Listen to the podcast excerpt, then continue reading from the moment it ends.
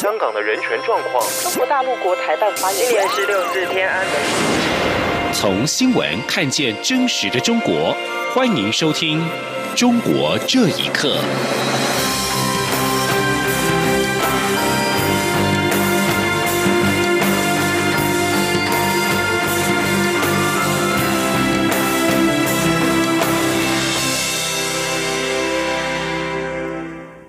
听众朋友们，晚安，欢迎收听《中国这一刻》，我是李自立。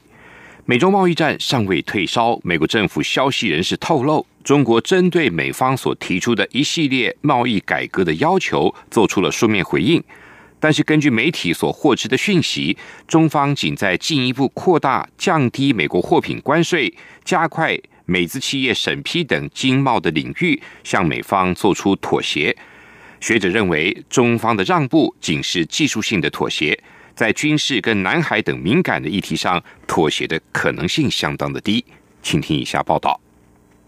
路透社十四号引述了三名美国政府消息人士表示，中国就美国提出的一系列贸易改革要求做出书面回应，目前仍不清楚中国是否同意做出能够满足川普政府要求的让步。报道说，中方此举可能有助于结束持续数个月的美中贸易战。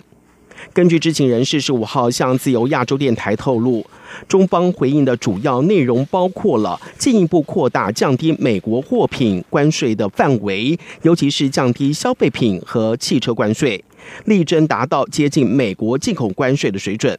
消息也提到，中方未来将向美方做出的承诺，还包括了对在美国的美资企业提供与国内企业同等待遇，加快审批美资项目，以及加快开放金融市场的时程。清华大学政治系前讲师吴强受访时表示，中国对美高调强硬之后，是否同意实质让步，外界都很质疑。他说：“但是。”到目前为止，中国政府是否愿意做出真正的承诺，并且进行实质性的让步？不仅国际社会表示怀疑，中国内部也有很多怀疑。毕竟，在中国政坛里头，这种让步、妥协，呃，是冒着巨大的政治风险和承受巨大的政治压力。吴强认为，如果中方在 G20 峰会前未能够公开方案的内容，未来美中争议还会持续，由此也引发了国内的政治动荡。所以，这份可能存在的书面答复，应该解读为技术性的妥协。另外，美中双方经过数个月的经贸争议之后，九号美方在华盛顿与中国官员举行第二次的外交安全对话。但两国对于核心问题的分歧仍相去甚远。两国争议的焦点是中国在南海的军事化。北京独立学者查建国认为，在贸易以外的国际政治领域，中国政府不会做出让步，包括了政治问题、人权问题、地缘政治议题，如南海问题上，都不会有实质的让步。央广新闻整理报道。路透社十五号独家报道，由加拿大为首的十五个驻北京西方国家大使正在寻求跟中国新疆省的最高官员会面，希望他解释当局侵害维吾尔族人权的指控。根据路透社记者看到的信件草稿的副本，这十五位大使在寄给中共新疆党委书记陈全国的信件中提出了上述的要求。有着许多国家针对中国人权议题发起同步而广泛的行动，成熟罕见。这也说明了新疆镇压已让北京面临越来越多的抨击，包括维权人士、学者、外国政府和联合国的人权专家，先前就已经在抨击北京集体拘禁、严格监视以穆斯林为主的维吾尔人，还有新疆其他穆斯林团体。联合国一支人权小组八月份也表示，他们收到许多可信的报告，指出中国有一百万以上的维吾尔人被拘留在形同大规模秘密拘留营的地方。不过，中国方面则主张，他们并没有随意拘留人与进行再政治教育，而是把一些犯下轻罪的公民送到执训中心，提供他们受雇的机会。北京还对他国批评中国人权处境表达愤怒。要外国不要干涉他国的事务。中国农业农村部新闻办公室在今天晚上发布的最新疫情通报：吉林省白山市浑江区发生野猪非洲猪瘟疫情，这是中国首次确认野猪感染死亡。之前的疫情都是养殖场的生猪。这次发生疫情的白山市位处在长白山与北韩交界之处。就欧陆的经验来看，野猪因为群居性，成为非洲猪瘟的一大难解的防疫漏洞。以波兰为例，官方曾大规模的扑杀受感染的野猪，却导致野猪逃命到邻近国家，反造成疫情扩大，波及到他国。中国农业农村部的通报指出，今天上午十一点接到中国动物疫病预防控制中心的报告，经过中国动物卫生和流行病学中心确诊之后，吉林省白山市浑江区一头。病死的野猪检测结果是非洲猪瘟病毒核酸阳性，当地已经按照要求启动了应急的机制，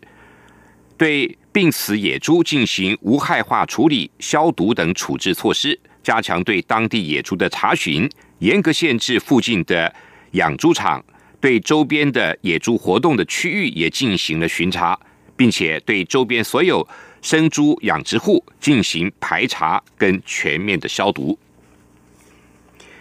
中国的民营企业大幅出现亏损倒闭，广东东莞的一家家具店因为拖欠工人的工资，工人威胁要用集体跳楼的方式向雇主施压。民众指出，弱势群体得不到保护，法律已经成为套在百姓身上的枷锁。另外，中国农业农村部日前也指称，目前返乡的人员高达七百四十万人，还表示这些人是要返乡创业。请听以下报道。受到经济不景气的影响，中国不少民营企业出现拖欠工人薪资甚至倒闭的情形。广东东莞一家家具店因为拖欠农民工的工资，引发工人罢工，更有多名工人到公司的楼顶准备跳楼，誓言要讨回工钱。而曾经在山东经营工厂的江先生，十五号接受自由亚洲电台访问的时候表示：“一个国家竟然不能够让弱势群体得到保护，法律。”已经成为套住民众的枷锁。他说：“中国工人以跳楼、自杀等方式威胁来讨要工资，其实是中国司法最大的耻辱，是中国政府最大的耻辱。作为一个法治国家，不能使弱势群体得到法律的保护。中国法律已成为套在百姓颈上的枷锁。”东莞的居民郑先生表示，当地的经济环境很差，他的所有民营企业友人都异口同声的说，企业已经很难再经营下去了。他说：“中美贸易战、人工成本、政府的苛捐杂税、高油价导致材料成本和运输成本等等都高居不下。我所有的民营企业家朋友都异口同声的表达，企业已经很难再经营下去了。没倒闭的也计划明年关闭企业。”特别是出口型制造业，已经对明年美国全面对中国增加关税做好了心理预期。另外，根据中国经济网十五号引述官方的资料，在目前全国返乡下乡创新创业人员达到七百四十万人，而官方的说法引起了网民的质疑。网民表示，这一波失业潮和媒体报道今年上半年倒闭企业五百零四万家的资料是吻合的。网民还说，明明是农民工大规模失业返乡，摇身一变却成了返乡创业，其实是迫于无奈才会返乡。以上新闻由央广整理报道。美国联邦缉毒局日前公布了全国毒品威胁的评估报告。美国去年大约有七万两千人死于鸦片类的药物过量。另外一份报告指出，二零一五年十二岁以上的药物上瘾的美国人超过了两千万人。联邦疾病跟防治中心主任的家人也未幸免。给美国造成严重的危机的大量鸦片类药物是来自中国。美国联邦疾病防治中心主任雷德费尔德是毒瘾防范跟医疗专家，但是鸦片类药物流行病仍发生在他家人的身上。他表示，他全家目前正在全力协助儿子戒除鸦片药物的毒瘾。雷德费尔德表示，服药过量是鸦片类药物致死的主要原因。但这一群人也受到病毒性肝炎、细菌性心内膜炎以及艾滋病毒和其他针头注射感染疾病的威胁。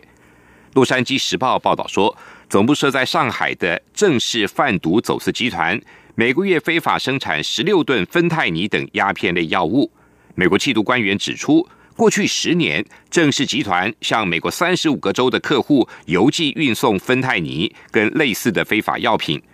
芬太尼比海洛因强五十倍，比吗啡强一百倍，用于外科手术止痛跟临终癌症病患，但如今却成为美国人鸦片类药物过量死亡的主要原因。美国缉毒官员也表示，这是一场真正的危机。官员敦促北京当局取缔正式集团。中国政府有能力这样做，但是他们并没有这样做。南京维权人士史廷福的儿子史进，因为经常跟父亲一起参加维权活动，日前原定要出国旅游，却在机场被以寻衅滋事的罪名拘留。十五号获得释放，史进同时也被雇主解聘了，让父子两人的生活陷入困境。外界认为，当局就是要用解聘为手段来迫使他们保持沉默。请听以下报道。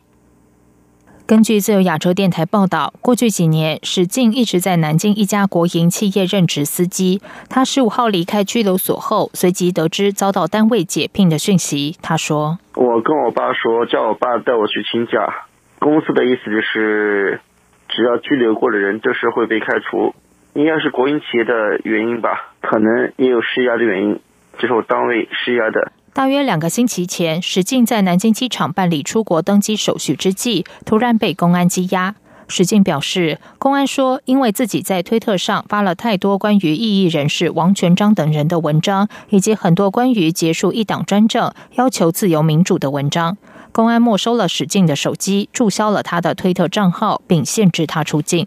另外，史进的父亲史廷福去年六四周年期间，穿着纪念六四的 T 恤，在南京大屠杀纪念馆前演讲，被当局判刑，目前仍然处于缓刑期。史廷福表示，儿子是家里的经济支柱，失去工作意味着两人的生活将陷入困境。史廷福说：“我一直没有工作，我在南京珠江路摆个摊子，他也不让摆。嗯，我孩子现在工作没有。”那我们就是雪上加霜，孩子呢也在向我一种一种抱怨，但是呢，他现在大了，也能理解我。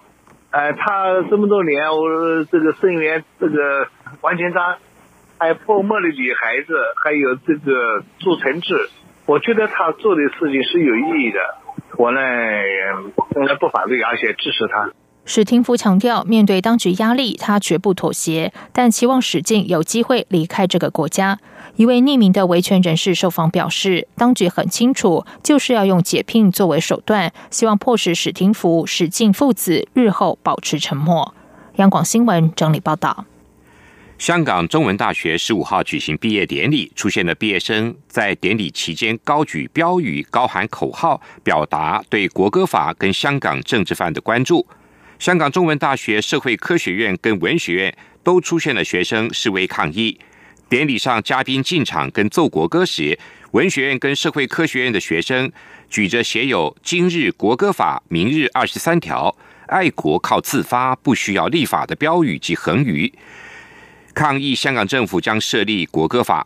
发起抗议行动的文化研究系毕业生、前中大学生会会长王成峰，在毕业典礼后向记者表示，近年来香港发生了取消议员资格、剥夺政治权利等事件。近日，又有《金融时报》亚洲新闻编辑马凯被拒发工作签证；英国籍的华裔作家马健讲座被取消，令他和一个重参与抗议的同学都觉得香港的言论自由危在旦夕，